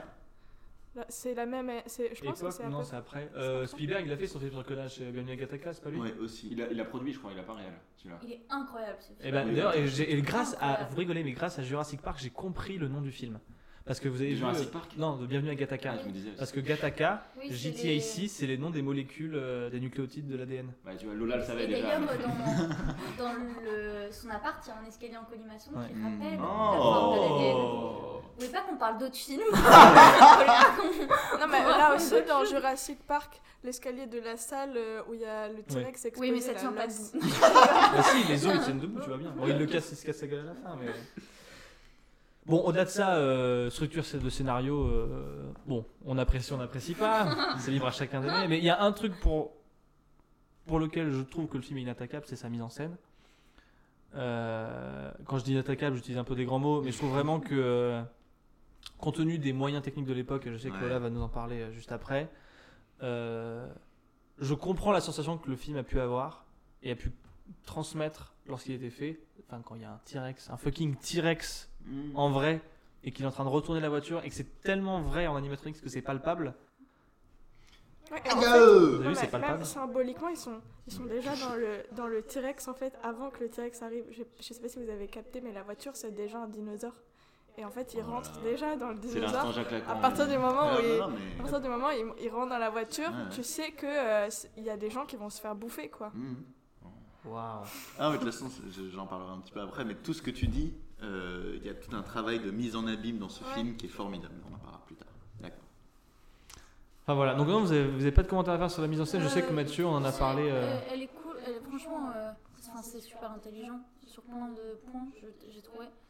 Euh, et que aussi, par rapport à ses autres films d'avant, je trouve qu'il a utilisé des effets de mise en scène. Par exemple, euh, la leçon que lui a servi euh, Les Dents de la Mer, de pas montrer euh, trop les, les requins, bah là il y a ça aussi, parce que finalement les dinosaures on les voit pas non plus tout le temps, tout le temps dans le film. Ils sont souvent cachés. en fait. Ouais, en fait, on les, on les voit pas tout le temps euh, non plus. Et je trouve que c'est super intelligent parce que ça crée euh, un suspense. Pareil, euh, les. Je crois qu'on les voit que 8 minutes Oui, au total. Et souvent aussi, on voit d'abord les personnages voir les dinosaures. Ouais, et ça, ça marche à chaque envie- fois. T'as envie de les voir encore plus. Ça, c'est Et classe. Ça, ça, un- ça marche. Et le feuillage aussi cache vachement. Enfin, il joue vachement avec le. Avec. On voit pas les dinosaures. quoi. Ouais, Les, ouais. les feuilles, ça, ça intervient très souvent très près. Mais Ouais, pas voir les dinos. l'environnement quand il pleut, quand c'est la nuit. Enfin, Ouais, voilà, on- la, la poursuite avec le T-Rex, je m'étais dit ça en regardant le film. euh, Elle est eh super. ben, elle est super bien faite et elle a pas si mal vieilli. Pourquoi? Parce qu'en fait c'est de nuit, il pleut et en fait donc tu vois tous les effets de destruction, tu devines le dinosaure, mais euh, T'as pas besoin de le voir pour y T'as- tu le vois croire. pas hyper bien. Et en fait, c'est parfait parce que quand tu le vois pas bien, t'arrives. En plus, c'est un mélange. Parfois, c'est l'animatronie, parfois, c'est l'animation. Parfois c'est vrai parce qu'il l'avait très bien dressé. Il était Ouais. non, mais du coup, euh, ça, ça fait un, un mix qui marche pas mal. Pas, je- je- enfin, en le voyant, je me suis rappelé de Star Wars 1, par exemple. On a des séquences d'images de synthèse vraiment euh, à l'écran, Mhm. en plein jour, assumées, et tu fais ouf, ça vieillit mal. Ouais. Là, là, il. En fait, t'as l'impression que le mec sait Il les a- limites de sa technologie. Ouais. qui se laisse pas trop hyper par, par les découvertes. Il se dit attends doucement, comment on fait pour que ça reste vraiment vraiment bien, même si c'est le, le summum? La post-prod a été confiée à George Lucas. Pourtant. C'est vrai? Ouais, mais parce que- Mais après, parce que Lucas, ça a été euh, la bonne mise en scène de Spielberg autour. C'est un très bon équilibre. euh, Oui, oui, de toute façon, euh, Lucas, il faut qu'il écrive et qu'il produise, il faut pas qu'il fasse. Bon, bref. Euh, non mais alors moi ce que j'ai on avait eu une discussion puisque donc on va un peu parler des suites je pense que c'est essentiel euh, notamment alors pas les suites euh, de, du Duel 3 mais de Jurassic World parce qu'il y a cette volonté un peu de recréer Aïe. une euh, je- en fait je- tu vas voir de quoi je veux parler ou vous avez vu Jurassic Non, World ou mais pas En fait, j'ai même pas vu les autres, du coup. Ok. D'accord. euh, franchement le à titre personnel le 2 Je le faire. Je le ouais. trouve euh, Je le je trouve que le 2 Urgence. est je pense que le 2 te plaira plus Ok. il est je plus il est plus 3, c'est un peu cata, non? C'est pas que c'est cata, mais il a beaucoup moins d'intérêt. ouais voilà Ouais. déjà le 2 c'est aussi Spielberg qui le réalise donc ça joue Ok, Mais le 3 aussi. non le 3 c'est un je sais plus qui c'est C'est un yes man. C'est un yes man un Ah, peu. mais euh, mais Parce que, attends, il y a qui dans le 3 Il y a pas. Il y a de Sam Neill, c'est qui tout revient, qui revient. C'est vrai que vous appelez un yes man. Alors, C'est un, c'est réalis- c'est un réalisateur qui dit oui à tous les projets qu'on lui propose. Donc même s'il n'en a pas forcément la patte, il n'en a pas forcément l'état d'esprit, le mec on lui propose et il dit oui il le fait. Donc du coup ça donne généralement des films euh, pas fantastiques. mais parfois il y a des bons yes man, genre euh, Macquarie pour les Missions Impossibles. Bon, ça fait pas des films incroyables, mais euh, il cerne bien l'univers du truc et il donne des films très corrects, etc. Et Jurassic World, c'est la suite. C'est une suite, ouais. Et Jurassic C'est la suite, ouais, absolument. C'est la suite. Ça- Brillante, hein, le d'ailleurs. euh, Sarcasme. C'est vraiment en lien direct. Ouais. quoi. Oui, oui, bah, il faut référence au personnage. On voit euh, dans le. Alors, j'ai pas encore vu Jurassic World Fallen Kingdom, mais ça va venir. Mhm. Euh, je crois- et donc, dans le prochain Jurassic World, le troisième Jurassic World, il y a tout le casting original qui revient. C'est vrai. Ouais. Et il y a, Même Laura il y a Dern. Jeff Goldblum Oui, qui passe Jeff tête dans le Goldblum. 2 aussi, a- ouais, j'ai enfin, j'ai juste vu une image de lui. Ah Vieux. Un peu, ouais, voilà. C'est Je ça. fais, ah, Mais il passe une tête. hein, Euh, et donc dans Jurassic World, on voulait parler de la mise en scène des. En fait, surtout la mise en scène des dinosaures, parce que le reste du film, bon, c'est Steven Spielberg, vous avez vu un de ses films, c'est souvent pas tout le temps réalisé de la même manière, c'est pas ce qu'il faut dire, mais on reconnaît une patte très concrète. Mais Mathieu, tu avais dit un truc ultra intéressant que je pense qu'il faut mentionner vis-à-vis du rapport à, à- à l'échelle. Oui. Ah ouais. Parce qu'on a regardé Jurassic World ensemble Ouais. euh, dans la lignée. C'est-à-dire que moi, euh, j'ai vu Jurassic Park un peu après Pierre. Du coup, Pierre a continué à regarder le 2 et le 3 sans moi. Et quand j'avais vu Jurassic Park, il en arrivait à Jurassic World. J'ai dit, allez, pourquoi pas? Bon, c'est lui qui m'a dit, allez, pourquoi pas? D'accord. Ne pas regarder. En sachant que je l'avais jamais vu, moi. euh, Ouais, ouais, moi je l'avais déjà vu en salle, j'avais détesté à l'époque et pourtant Dieu sait que j'étais jeune. Euh, le- ouais, un truc qui marche pas dans Jurassic World, en fait, un truc à la con, euh, c'est que à chaque fois qu'on voit des dinosaures, on n'a pas de choses dans le champ qui nous aident à nous vi- représenter euh, la taille de- du monstre. C'est con, mais c'est hyper important. Dans ce que Spielberg sait faire, euh, bah déjà par les jeeps. En fait, il y a des jeeps à l'écran. Quand euh, le T-Rex attaque, il charge une jeep, il la poursuit. Une jeep, on, a tous une idée à peu près de ce que ça représente en taille. Ce qui fait que le dinosaure, on se le représente assez bien. Par ailleurs, il y a des choix euh, dans la construction des plans. Bon, il y a des, l'utilisation des contre-plongées, il y a des effets toujours de suspense, de tension, ce qui fait qu'on est quand même bien impliqué. Et puis même, par exemple, le dinosaure quand il tue le notaire, qu'est-ce qu'il fait? Il détruit les toilettes. Bon bah c'est con, mais du coup dans le plan on a, les toilettes, donc on voit à peu près la taille du monstre. Dans Jurassic World, ça, ça n'est pas fait. Il y a une scène de poursuite qui se veut un peu en hommage où on poursuit un véhicule, mais c'est un espèce de véhicule futuriste rond, une espèce de boule de hamster indestructible qu'on n'a jamais vu parce que personne ça n'existe pas. Hum. Donc en fait, ça nous indique pas du tout l'échelle. Euh, quand il poursuit des, des personnes, il les poursuit euh, dans le champ. Il y a quoi? Il y a des arbres. L'arbre, c'est un très mauvais référentiel parce qu'en fait, un arbre, ça peut faire, ça va du bonsaï au baobab, donc c'est assez vaste. Euh, ou alors, ou alors c'est dans des plaines, donc là encore pire. Donc un vrai, problème de, Jurassic World, euh, il est là-dessus. En plus, dans Jurassic World, l'antagoniste du film, c'est un espèce de dinosaure encore plus dangereux. À un moment, en y réfléchissant de nouveau, je me suis dit, je pense que ce qu'il essaie de faire, c'est de nous montrer qu'il est plus gros ou plus puissant que les autres dinosaures. Ok Mais c'est pareil, j'ai jamais vu un dinosaure, donc en fait, ça ne marche pas en termes d'échelle.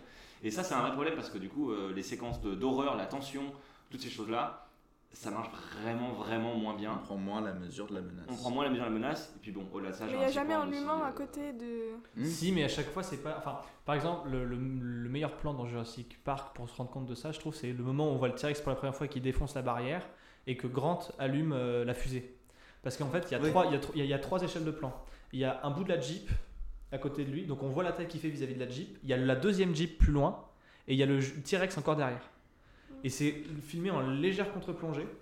Donc on est, on est, enfin c'est, je crois que c'est un peu, on est un peu en amorce. Enfin, il est pas tout à fait en amorce. Alors l'amorce, c'est quand on filme l'épaule de quelqu'un en gros, pour adopter son point de vue. Et en gros, donc on voit ça, il lance le, il craque la fusée, et donc ça, déjà ça amène une ambiance de lumière assez particulière. Et surtout, il y a un plan assez phasé où il regarde le T-Rex dans les yeux, et il y a les trois échelles de plan. Et on se comprend. On dit alors nous, on est avec Grant, plus gros, il y a la Jeep, et après il y a le T-Rex. On fait ah oui, c'est grand quand même. Et, euh, donc, et ce plan-là, il est ultra important parce qu'on fait, ok, dans nos têtes, on sait tous qu'un T-Rex c'est grand. Mais là, on fait, ok, un T-Rex c'est grand comme ça. Et genre, on rentre à 4 dans une bouche de T-Rex. Et là, on prend compte Dans de la une menace. voiture. Et après, on voit le T-Rex, on voit la tête du T-Rex vis-à-vis de la Jeep. Et genre, en fait, sa tête fait la taille de la Jeep. Et il y a plein de trucs comme ça qui sont ultra importants. Dans Jurassic World, c'est filmé en plan large. Quand Voilà. il y a des poursuites. Il a une poursuite à un moment, même à pied, avec des humains et le dinosaure qui est derrière. Et en fait, euh, il n'y a pas cette espèce de semi-contre-plongée avec un truc qui nous permet de, nous- de faire une échelle et voir humain, jeep, dinosaure. Là, il y a juste humain, dinosaure dans un plan qui n'est pas dans une espèce de demi-contre-plongée, mais qui est vraiment un plan large, plus grand. Je pense que ce que le réal se dit à ce moment-là, c'est oh bah il faut qu'on voit l'action, donc je vais reculer. On va bien tout montrer. On va bien tout Exactement, montrer. c'est ça. Et parce qu'en plus, je pense que derrière, il y a l'équipe technique, il y a du budget, donc on va montrer qu'on a du budget pour les FX. C'est super. c'est Du coup, cool. il y a trop d'informations à l'image. Il y a trop d'infos et il n'y a pas de menace, quoi. On n'est pas dans le truc. Non. Et par ailleurs, je sais pas, je prends le pari, là, dans- à mon avis, dans 20 ans, Jurassic World aura moins bien vieilli que Jurassic Park. Non, mais il y a, y plein de films. Non, mais il y a plein de films encore là où les effets visuels sont pires euh, que Jurassic Park. Ouais, je trouve que absolument. vraiment, euh, ouais. pour le coup, ça marche bien. Et je, enfin, je trouve que bah, ça me fait penser à Starship Troopers aussi, Mhm. où dans les effets, ils ont un mélange entre les CGI et les animatroniques. Et en fait, euh, cet hybride-là, euh, ça fonctionne. Quoi. Ça Bah, fonctionne la preuve, euh, Mad Max. Fury Road, c'est le parfait exemple récent de ça. Mm. Et ce film-là va pas vieillir. Enfin, pas avant longtemps. Il va vieillir, mais pas avant longtemps. Il va prendre une patine, comme un bungee. Ouais, non, mais c'est vrai que quand on dit qu'un film vieillit, ça peut être. euh, Non, c'est pas forcément une mauvaise chose. Mais euh, là, tu sais que tu vois clairement euh, le plan où il, il découvre euh, les dinosaures. Tu, tu sens que. Ça a vieilli, mais ça fonctionne. Mais c'est pas euh, laid, c'est pas Bah, kitsch. En fait, comme t'es là pour le coup, il y a tout le, le, le- le pathos, enfin, toute l'émotion de la musique, etc. Mm. T'es- T'es t'es dans la découverte de la chose, donc que ça ait vieilli, tu t'en fous un petit peu. Alors qu'avec d'autres films plus récents, il y a beaucoup, t'as- il y a moins d'indulgence. Oui, T'es plus dans la découverte, enfin Jurassic World, t'as plus la surprise du principe d'un parc jurassique, donc t'es beaucoup plus critique avec, et c'est normal. Et Waterworld. Non, je- Et dans, euh, moi, je voulais juste rajouter une dernière chose avant qu'on passe à la chronique de Lola.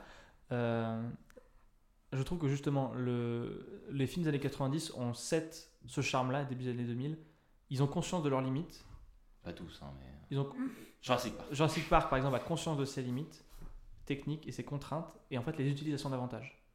Et c'est un truc qu'on ne fait plus parce qu'en temps on s'en fout, on peut foutre la CGI partout. Donc on- tout ce qu'on a en tête, on peut le faire. Tandis que avant c'était bah merde, mon animatronics, euh, bon bah c'est un gros T-Rex, mais euh, par exemple je peux pas foutre la tête comme ça euh, sans le reste du corps. C'est pas grave. On fout la caméra dans la Jeep, on monte que la tête du mec. Ouais. Et ça marche très, ça marche mieux. Ouais, Alors que, Mais- alors que maintenant on nous aurait mis un plan plus large avec le T-Rex et Il y avait plus de débrouille, il y avait plus de contraintes et Spielberg a toujours été très fort pour tourner les contraintes à son avantage et en, en faire une force quoi. Il était pas, il, il était pas, il a- subissait pas les contraintes. En animatronique, ils ont même fait un bébé Triceratops. Ouais. Il y a une scène où les enfants devaient monter dessus et on le voit pas. Ah. Et ça veut dire qu'il y a quelqu'un qui a un, un- un bébé Triceratops chez lui. Oh C'est une là annonce là. que tu veux faire, euh, Non mais vraiment, je trouve ça À défaut de bien incroyable. payer les paléontologues, est-ce qu'on peut voilà. pas leur offrir des animatroniques Je sais pas combien de temps de travail ça représente de faire ce genre de choses et en incroyable. fait de pas le mettre dans le film. Enfin, Cloner. Ah mais pour ça le, le cinéma Ouais. c'est terrible Ouais. le, le temps que tu peux mettre Ouais. à quelque chose qui Mais peut-être n'existera que c'est pas. différent de- des effets spéciaux, ouais, voilà. énormément de thunes pour des trucs euh, qui se sont pas vus quoi. ça fait partie du, du jeu. Petite Ouais. anecdote euh, sur Inception, euh, il y a une, une séquence d'explosion d'un bâtiment qui a été tourné deux fois, euh, 200 000 dollars l'une chaque prise. Et en fait, la première fois, ils étaient juste pas très convaincus de ce que ça rendait, donc ils ont dû le refaire. Et, Enfin, t'as des, t'as des, des- des quantités de fric qui sont dépensées. Ah, c'est celle qu'ils ont fait en maquette au final Exact. Bah, les deux fois, c'était en maquette. Juste la première fois, ils étaient. euh, Oui, Christopher. Nolan a dit moi, l'explosion, je suis pas fan. Est-ce que Oh vous pouvez ressortir du fric Les gens ont fait Euh, Ok.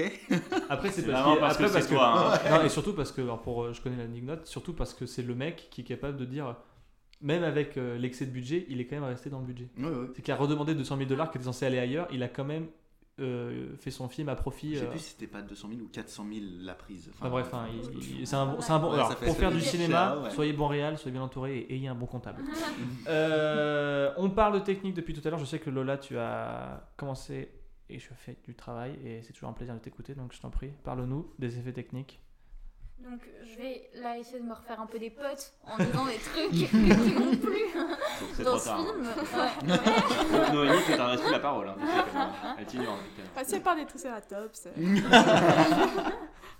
Mais oui, moi ce qui m'a vraiment plu du coup c'est, enfin en termes d'histoire aussi, euh, ce film il a vraiment marqué quelque chose et, euh, et je trouve que c'est super intéressant Spielberg aussi pour ça parce que il a toujours euh, quand même innové Mm. dans sa façon de faire des films et j'ai vraiment l'impression en tout cas, je suis pas du tout spécialiste dans sa carrière mais qu'avec Les Dents de la Mer où ça a été tellement la merde qu'après ça lui a donné plein de leçons Mhm. de mise en scène et d'astuces, de vouloir aussi pas mal rester dans la pratique. Ouais. Et ça, j'ai trouvé ça vraiment chouette.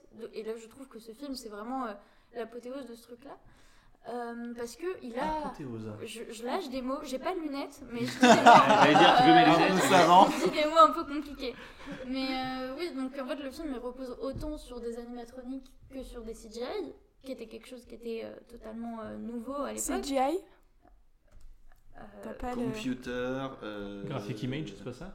C'est les effets spéciaux. Computering graphic Ouais. image, c'est pas ça Je, je crois que c'est des images générées par des ordinateurs. Je crois que Ouais. le G c'est une idée générique. Generated.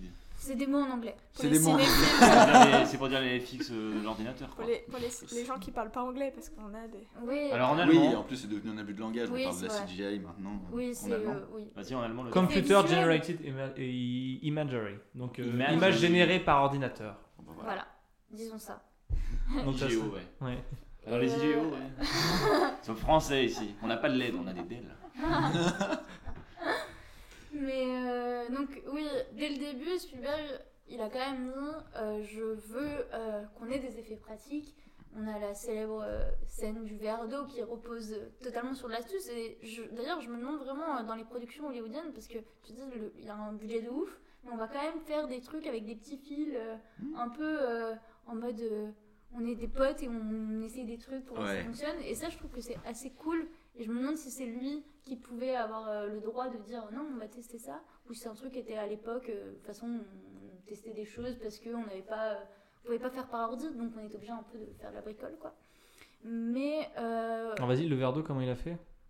c'est des, c'est des fils qui sont en dessous Ouais, euh, du verre. c'est ça. Et du coup, Il y a une corde de guitare qui est tendue en dessous et il tire sur la corde et il la relâche Ouais. le truc et ça fait vibrer le. C'est super Qui est un peu amer parce qu'il était trop fier d'avoir l'anecdote. Il s'est balancer à la fin. Non, non, alors il y a- je sais plus si c'est ça. Et en fait, l'autre, alors je sais pas laquelle est vraie. L'autre version, c'est en fait, ils, étaient- comme alors, ils- ce que j'avais entendu, c'est que les fils ça marchait pas de ouf.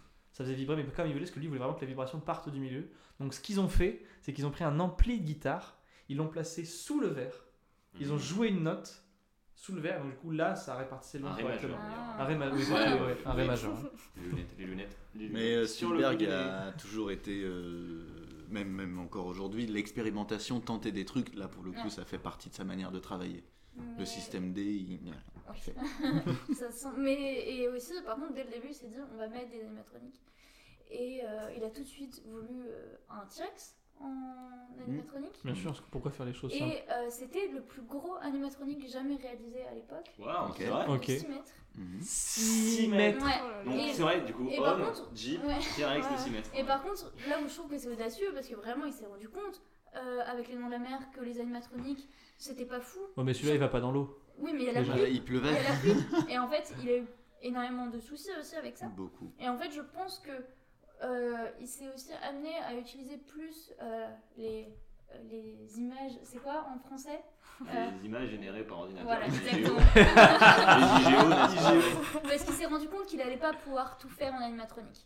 Et par contre, c'est- oui, donc c'est drôle qu'il soit- qu'il ait persisté quand même. Et le, le, le T-Rex il existe encore? Il marche encore? Genre il y a des gens pas. qui ont mis une a sur le T-Rex. S'il faut, il y Ça a quelqu'un qui l'a acheté, l'ait fan. Ça chez toi, quoi. À, Lyon, il y a un petit musée. Il est incroyable, ouais, ce Ouais. Où musée. il y a La et, euh, mais ils n'ont pas celui-là. Mais ils ont la reine alien en un Oui, des- ouais. qui, est, qui est très impressionnant. Et ils ont euh, le Triceratops malade, non? Peut-être, ils ont peut-être un bout de triceratops. Ah, malade. la machine à caca. La fameuse. Et euh, comme tu disais, pour les effets spéciaux, euh, ils ont pris euh, Denis Muren, qui était spécialiste dans la société de George Lucas. Qu'ils appellent. euh, ILM. la fameuse. Et au début, c'était beaucoup des techniques de go motion. Donc en fait, c'est comme du stop motion où on fait image par image, mais cette fois, il y a un peu de flou de mouvement qui donne un peu plus de réalisme. Mais il va très vite se rendre compte que bah, en fait, le numérique, c'est quand même plus efficace et c'est un niveau au-dessus. quoi. Et donc, euh, aussi, parce que dans les animatroniques, il y a de l'innovation, c'est que euh, ils ont construit des mini dinosaures. Ok. Et en. Ouais, non, non, Ah, et en gros, c'était pas des, des gars qui. Souvent, les animatroniques, c'est des, des techniciens qui sont dedans, Ouais. etc.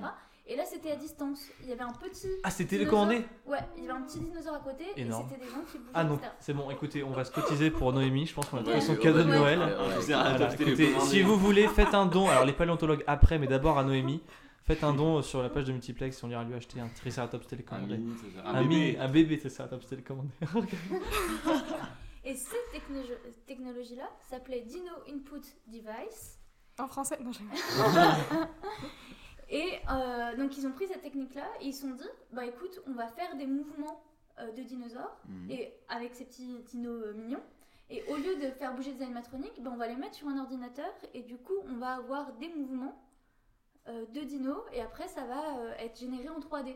Ok. Et donc, c'est le début Ah de donc ça. ils ont filmé, en gros ils ont filmé, ils ont capté des mouvements, ils ont Des fait la capture de en mouvements fait, de marionnettes. pour- Voilà, oh, putain. c'est ça. Et en fait, cette technologie, elle s'est renommée en Digital Input Device et après, elle a été utilisée par tout le monde. Et c'est encore utilisé en ce moment ou pas? Non, maintenant, c'est bah, maintenant, tu sais, c'est les gars avec. euh, enfin, Ouais. c'est la même logique. mais, là, c'est ouais. Et puis maintenant, on clone la les la dinosaures. donc, euh, motion capture. Motion Et capture. cette technologie-là, donc, elle va être euh, réutilisée aussi sur Starship Troopers. Et je Ok. trouve que les effets visuels se. C'est pour enfin, ça. il y a une Et c'est le même mec du coup? Pardon, j'ai pas suivi. Euh, je sais que c'est le même mec qui a travaillé sur tout ce qui était animatronique. Ah donc ok voilà. Ouais, et qui d'ailleurs a dit quand il avait vu Jurassic Park qu'il n'allait plus avoir de travail. c'est ça. quand il a fait Jurassic Park, il, il a dit bon bah c'est un peu fini. Mais euh, donc Non. ce qui est bien c'est que aussi les CGI et, euh, et les animatroniques sont vraiment en lien. Il a pas, il a vraiment voulu faire en sorte que les deux soient cohérents. Et d'ailleurs les CGI sont plus utilisés pour virer euh, les tiges ou les trucs qui aident à faire tenir les animatroniques que créer vraiment des dinosaures. Mm. Et euh, c'est pour ça que c'est intelligent, c'est qu'il s'est pas dit on va faire tout un énorme dinosaure en, en 3D, ça n'avait pas forcément de sens. Aussi, il y a très peu de fond vert. Mm. Donc, euh, Ça se voit ça. Ouais, Mais il, c'est- c'est privilégie, bah, par exemple, le plan où L'image il est pas plate, découvre, en fait, où il ouais. découvre euh, les dinosaures, où il y a le lac et tout. En fait, c'est C'est décors. Et c'est l'incrustation, ça se capte un peu, mais je trouve que c'est tellement mieux que d'avoir fait ça que Bah, sur ça- oui, parce que bah, comme tu l'as. De quel film on avait. Bah là, le, alors, on allait voir le dernier duel, et donc il y a beaucoup de Mm. fond vert, et en fait l'image est plate. Il n'y a pas de bah, profondeur. c'est- ouais, ça qui me. Et là, j'aime bien avoir ce, ce, ch- ce charme-là, quoi. Et ça se sent là, parce que bah, tu sens la végétation, tu sens Ouais. l'humidité, tu sens la Après, il y a plein de fausses plantes aussi. hein. Enfin, je sais pas si vous avez pas capté. Oui, non, mais bien sûr, oui, ça je mais veux dire, en fait, l'environnement est palpable, il est Ouais, réel voilà. pour les Oui, acteurs c'est qui jouent dedans. C'est. C'est-à-dire Oui, qu'après, il y a une tentative de refaire un truc comme ça. Je reparlais de Jurassic World parce que clairement, bon, c'est. Ils ont, opté bien, pour, quoi. ils ont opté pour le, pour le full 3D et sous le full, euh, full EIO, euh, non, EGI, EGO, IGO. Ils ont Image générée par Par ordinateur. ordinateur. hein, tu vois, hein. C'est- ah, c'est IGPO. Ah oui, les IGPO. Ah, par contre, avec les GPN. Et donc, euh, euh, il y a une scène où il est en, il y a le personnage principal qui est en moto avec les raptors, et en fait, l'image est plate. On, on voit le fond vert, quoi. On le devine vraiment. Mm. Et euh, ça, enfin, donc certes, c'est censé être plus nerveux, mais comme on se focalise sur des, mais attendez, mais le derrière, c'est pas un vrai derrière, c'est pas des vrais plans, vraies fausses plantes. et bah, et bah non, mais ça marche moins bien, je trouve. Dans cet esprit de d'immersion pour les, les- les comédiens et les comédiennes, la toute première scène tournée du film, c'est la scène du, euh, du, du dinosaure malade. Parce qu'en fait, ils voulaient que les acteurs et les actrices Ah ouais. rencontrent et constatent, Ah ouais. euh, le, le- vu que du coup le bousin était très réel, hein, construit, bah au moins comme ça ils découvraient Et d'ailleurs, fun euh, fact, euh, le vétérinaire présent avec Laura Dern est le producteur du film. Oh, D'accord. on aime ça. Fun fact. Fun fact. Moi j'ai une petite euh, anecdote aussi, c'est que du coup les CGI ont permis, euh, on va dire, peut-être pas des avancées scientifiques, mais d'avoir des Mhm. idées concrètes. La scène de course-poursuite de la Jeep, à un moment, euh, un personnage dit que euh, le dino court à 40 km/h. Ouais. Et en fait ils se sont rendus compte en animant que en fait un dino ne pouvait pas courir à cette vitesse-là parce que euh, en termes de enfin ses jambes et tout Ouais, ça, ça- ce n'est pas possible pas et en fait du coup ils se sont rendus compte ça donnait une idée de la vitesse à laquelle courait le Génial. Ah, dinosaure. c'est génial. Après, il y a des choses qui sont fausses aussi. Ah oui, évidemment. j'avais lu- Déjà, sa vision n'est pas réellement a basée sur le mouvement. Alors ça, ça, par exemple c'est un- formidable. Comment savoir dinosaure qui C'est pareil, il y a eu des recherches une fois que le film est sorti sur ce dinosaure, celui qui crache du venin et Ah qui a oui. des ailettes là, La collerette. le Dilophosaurus. Ah. Oh. Et en fait, euh, ça Il a ne crache ni venin, il n'a ni collerette, il est nul. Non, en fait, il a une collerette beaucoup plus fine et ça a été analysé après coup que euh, sa mâchoire, elle était vra- vraiment puissante et qu'il n'avait pas besoin de venin. Enfin, il, Oui, il il niaquait, avait quoi. le droit de. enfin, il réussissait à découper des gens, enfin pas des gens du coup. Ce qu'il fait dans la voiture d'ailleurs. hein, euh, Puisqu'on est sur les découvertes scientifiques, moi je peux vous renvoyer à une vidéo à la con qui est très courte qu'on peut trouver sur Instagram. Il y a une chaîne qui s'appelle Explore FR, euh, enfin un compte Instagram, et ils ont une série de vidéos, ils reçoivent des experts d'un sujet, et il y a une vidéo où il y a un paléontologue qui commente Jurassic Park, ok. en, expliquant, en expliquant un truc hyper intéressant, c'est les différences entre l'état des recherches à l'époque et aujourd'hui. Et met en avant, en avant un truc moi que j'ai trouvé très intéressant, euh, et là je m'adresse à, à- à vous deux messieurs, parce que je sais que vous avez vu Jurassic, World- euh, Jurassic Park 3, Oui, avec vous avez vu que les raptors, ils ont des espèces de petites euh, plumes un peu sur la gueule. Ouais.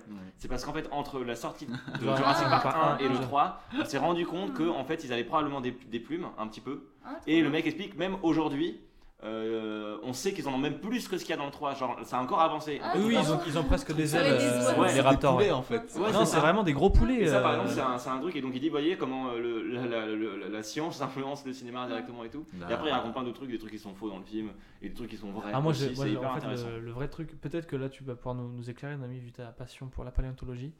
les Euh, bébés triceratops. Est-ce que, euh, est-ce que euh, les choses, qui- les, les comportements animaux et surtout les capacités physiologiques des dinosaures sont vraiment des choses qu'on peut constater à partir d'os Genre, on sait tous que c'est faux, mais quand il dit son acuité visuelle est basée sur le mouvement, comment tu sais Mm. Comment tu sais? Est-ce qu'on peut trouver ces trucs-là, genre avec des, je sais pas, donc tu vas dans le cerveau et tu dans les boîtes crâniennes, tu fais ah ok le cerveau était connecté comme ça, donc peut-être qu'il faisait ça. En tout cas, au, mo- au moment de la sortie du film, non, on n'en savait rien. Non, bien En sûr fait, qu'on en quand savait le- rien. mais les gars vraiment disaient, mais c'est même pas juste de la science-fiction, c'est que si le mec est censé être paléontologue, il dit ça, Ouais. nous on aimerait bien savoir d'où il le sort parce que effectivement, à Mais partir après, par exemple, pour l'autre dinosaure, là, celui qu'on pensait qui crachait du Ouais. venin, ils avaient déduit ça par la forme de son crâne, enfin il y a longtemps, du coup, au début du 20e, parce qu'ils ils trouvaient que son crâne et sa mâchoire étaient fins, et ils en déduisaient que vu que c'était un carnivore, pour qu'il Il puisse tuer ses proies, il avait un autre moyen de se défendre, et donc, d'attaquer, et donc du venin, tu vois. Il y a des choses qui peuvent être déduites, mais pas tout. Oui, oui, bien sûr, ok. Il y a tellement de Non mais trucs c'est parce que après dans, dans, bon, après dans la séquence de la science, ils me disent ouais mais les raptors sont super intelligents, ils ont Mm. leur Ils boîte de, ouvrent des portes, mon gars. ils ont leur boîte, Ils ont ils ont des leur portes, boîte de résonance crânienne qui leur permet de communiquer et de faire ce son. Mm. Et donc, non, mais c'est que les trucs comme ça. Je me dis, est-ce que c'est vraiment un truc qu'on peut Je découvrir ou mettrai pas au montage un vrai beau Raptor. Ah ouais. qu'il le Pour fait comparer. bien. Moi, je voudrais juste faire euh, un dernier point. euh, euh, je sais que parfois c'est un peu. Enfin, moi, ça me fait toujours marrer de dire qui aurait pu jouer. Ouais. Ah, oui. Ça, c'est oui, toujours le, truc un peu marrant, je Ouais. trouve. Alors, on va faire un petit, un petit jeu. Hein, on va savoir. À votre avis, à qui on avait proposé le rôle de Hammond? À Sean Connery. Eh oui, Oh là Sean là. Connery a failli jouer. euh, Bah, c'est surtout qu'en euh, plus c'est associé à un autre potentiel choix de casting qui aurait été. euh, on aurait pu avoir un film très bizarre. Ouais, comme- Je sais pas l'imiter. Quelqu'un imiter Sean Connery? Non, moi je sais imiter, je sais imiter euh, Jim Carrey qui imite Sean Connery dans Dumb and Dumber. Où il, dit, il, est, il est comme ça, il fait Our world is our bond. Et après il change, il fait James Bond, comme ça. Euh, Est-ce que vous savez qui a été considéré pour jouer Alan Grant? Harrison Ford. Et La question à 1000 points. Non. Oh, Sean bah, Connery. non, on va tenter. Comment il s'appelle euh, Magnum euh, Tom Selleck Tom Selleck? Non. Non, je sais pas. Mais si ça avait été Harrison Ford, on aurait pu avoir du coup, comme la dernière croisade, Sean Ah, Connery Connery et Harrison, Harrison Ford, Ford. dans un même film. Ah. Mais euh, Harrison Ford a dit non, je veux pas faire ça. moi. Alors il y a eu William Hurt et Richard Dreyfus. d'accord. Oh, Voilà, oh, oui. ce que je trouve fils qui, assez- Pour le coup, a joué ouais. dans, les, dans, les, dans, les la mer. Voilà, donc c'est. euh, voilà. retrouvailles. Et pour vous dire que c'est quand même un chic type Spielberg. Euh, comment il s'appelle? Euh, Joseph Mazzello, là, celui qui joue Tim. Oui Euh, il avait auditionné Ah, pour jouer dans Hook. Donc Tim, c'est le petit euh, gamin. Il avait, et d'ailleurs, Joseph Mazzello qui est devenu un acteur et vous l'avez tous vu dans un film, c'est sûr. En fait, il a joué plein de rôles secondaires dans plein de films. Il joue dans euh, dans Bohemian Rhapsody, il joue John Deacon, le, ba- le bassiste. de- Voilà, c'est lui. C'est Ah, c'est- voilà. Ah, c'est pas souvent qu'on retrouve euh, Ouais, des ouais. enfants stars euh, qui arrivent à avoir une carrière derrière. Non, non, lui, il a une carrière euh, honorable. Ok. Il a joué dans euh, The Social Network aussi, un truc Ah, comme ça. ok. Donc, euh, non, il a- D'accord. Donc, il avait auditionné pour jouer Hook de Steven Spielberg et que ça arrive souvent avec Spielberg. Parfois, il dit Ah, Non, celui-là, je le sens pas. Mais après, il dit Quand il va écrire son projet, il va faire Oh, le petit Joseph, Hmm. pas mal, pas mal. Ouais. Et hop, il l'a pris pour jouer dans Jurassic Park. Donc, parfois, vous aurez pu avoir un peu de chance. Et allez auditionner pour, euh, pour Spielberg. Pour Si vous Spielberg. retient pas, peut-être que vous finirez dans. Faites, faites vite, hein, parce qu'il vieillit. Hein, donc, euh, Non pour avoir la chance d'avoir le film d'après, il vaut mieux pas tarder. Tu vois. Non, mais il sera immortel, il va se faire cryogéniser Voilà. Bah, Et moi, je voulais. euh, Il arrêtera de faire des films. pendant un temps. Et je, voulais- je voudrais faire un, un clin d'œil dans le clin d'œil. Voilà, il faut savoir que dans, euh, dans Transformers, donc le premier épisode de Multiplex, Oui. il y a là, un clin d'œil fait à Jurassic Park. Ah ouais? Ouais, au début du film, lorsque le logo de DreamWorks apparaît on- et que l'on voit le reflet dans l'eau de croissant de la lune, on entend le son d'un Transformers et l'eau qui tremble. Ça fait allusion à la scène euh, où Lex voit l'eau qui tremble. euh, Ah, c'est vraiment Ouais, c'est vraiment une ref euh, puisque Transformers a été euh, Produit. Par euh, Steven Spielberg. Voilà. Et dernière chose, si ça vous intéresse, vous pouvez taper le nom de Jack, Jack donc J-A-C-K Horner, euh, qui est clairement l'inspiration pour Alan Grant. Voilà. Et vous pouvez les voir, vous faites ah c'est vrai qu'ils se ressemblent un peu, c'est marrant. Voilà. On va conclure cette émission puisque le temps file à toute allure. Je crois que Mathéo, tu avais des recommandations Oui. à faire de fin. Oui, oui, tout à fait, parce qu'en fait, euh, il y a évidemment énormément de choses avait, que j'avais encore envie de dire euh, sur ce film, mais pour ça, je vous recommande deux vidéos. Une euh, pour la dimension scientifique de Dirty Biology, qui a sorti, euh, qui est donc une chaîne de vulgarisation scientifique et qui a sorti très récemment une vidéo sur euh, la recréation d'espèces disparues, mais très concrètement et scientifiquement comment c'est possible, et fatalement, il parle de la recréation de dinosaures. Et, mais c'est vachement intéressant et, euh, et il parle aussi du clonage, etc., de comment est-ce que fait on arrive aujourd'hui à parfois euh, refaire naître des, des- des espèces qui avaient disparu. Euh, ce sera pas possible pour les dinosaures. Ah, Voilà. Désolé Noémie. Mais hein. ça avait l'air d'être une si bonne idée dans le film. en fait. Mais euh, voilà. Les Mais- moustiques là, ça tenait debout. les moustiques, bah oui, c'est très debout. Mais voilà. Ouais. On a dit Euh, deux fois. Mitaine, Oh. mitaine. Je sais pas ce qu'on a décidé pour cette nouvelle saison. Mais voilà, si ça vous intéresse de, très concrètement vous renseigner dessus, cette vidéo, je trouve, fait un très bon travail de, de- résumé sur la question. Et il y a une autre chaîne, et ça, je pense qu'on en reparlera dans d'autres films, qui est la chaîne de Mister Mea, qui fait des espèces de mini formats documentaires sur les films. Il a fait une, un- une vidéo sur euh, Jurassic Park où en fait il explique tout le taf monstrueux qui a été fait sur ce film, tout le travail de mise en abîme qu'il y a entre Spielberg, Hammond, euh, toutes les scènes qui ont été très compliquées avec le Triceratops, on se rend compte qu'en fait, quand les enfants crient, c'est parce qu'ils crient pour de vrai, parce que le robot prenait l'eau et qu'il était incontrôlable et qu'il pète la vitre euh, réellement. Euh, Enfin bref, voilà, il y, a- y y plein d'anecdotes. Mister Mea fait un travail formidable de documentation. Euh, c'est très agréable à écouter, vous mettez ça en fond. De vous, vous cuisiner, vous bossez, j'en sais rien. C'est des très très bons travaux. Comme en le sort pas podcast souvent. multiplex. Pour patienter entre deux multiplex, c'est Voilà, formidable. exactement. C'est. Il en sort, euh, voilà, euh, ça, ça, ça fluctue, mais même ces très vieilles vidéos, c'est très cool. Jurassic Park, Je regardez conseille, ça et euh, vous aurez plein d'infos complémentaires et c'est très très Ouais, cool. je conseille sur Mister Mea la, la vidéo sur la laborieuse production d'Astérix aux Jeux Olympiques. Par exemple aussi, qui est très intéressante et qui explique sur, vraiment euh, beaucoup l'état du cinéma français d'il y a 10 ans et on comprend que il on comprend des sur choses des- sur les productions de maintenant. Et sinon, vous pouvez regarder de- Petit Pied. Ah, oui. Le petit ou Denver, Le dernier dinosaure. dinosaure. Voilà, est-ce que vous avez d'autres choses à dire sur Jurassic Park, mes chers amis? Non. Non. Non, alors nous allons vous laisser avec la douce musique qui va commencer à arriver au loin, vous annonçant l'épisode. Dedans deux semaines parce que oui, désormais multiplex, ça ne sera plus un hebdomadaire mais un bimensuel. Mais en attendant, entre deux épisodes, vous pouvez nous retrouver sur les réseaux sociaux, que ce Ouais. soit Oui, sur le oui. Instagram, le Facebook. On a un Twitter toujours, oui. On a un On a Twitter. toujours un et en fait, les recommandations que je viens de faire aussi, ça va, ça, en fait, vous pouvez les retrouver, on va les communiquer. Ouais, vous en allez fait, avoir euh, accès à tout ça. On va avoir, vie, on a une euh, vraie community manager maintenant, Ouais. une vraie de vraie, Hello. une professionnelle. des professionnels. Nous sommes des professionnels, Donc euh, ouais, n'hésitez pas, notamment sur Instagram. euh, ça, Et on vous annonce les Et partagez votre avis sur Jurassic Et Park. bien sûr, Ouais. Pour parce que qu'on vous avez vu, j'ai euh, j'ai pas fait de courrier des auditeurs, mais ça, ça reste pour la seconde saison. hein. Donc, Ouais, euh, bien on sûr, attend vos toujours. avis, vos On adore ça. euh, S'il y a des experts en génétique qui ont un avis, euh, Qui sont en train de nous dire veulent- Non, non, non, c'est complètement possible, ça fait 50 ans que je travaille sur quelque chose. qui veut discuter avec Lola de, de- de tout ça. euh, Ça. Moi, je serais ravie. Vous aurez, vous aurez un avis et une voix éclairée de son côté puisqu'elle a, elle a tout lu. s'il y a d'autres gens qui veulent revenir dans ma team, qui n'aiment pas Jurassic Park, je suis vraiment non, preneuse. Et restez connectés pour euh, la, la prochaine ouverture d'un parc multiplex. Oui. Parc à thème. Parc Voilà, à thème ça, euh, ça arrivera avec bientôt. euh, le fameux micro bongo. hein, j'ai pas d'arrêt, j'ai pas de, j'ai pas d'impro. Mais voilà, mais il y aura une attraction qui s'appellera le micro bongo. Prenez soin de vous, allez voir des films. de vous avoir retrouvé. Et euh, ah, qu'est-ce que c'est bon d'être de retour. Des bisous. Des bisous à tous, salut.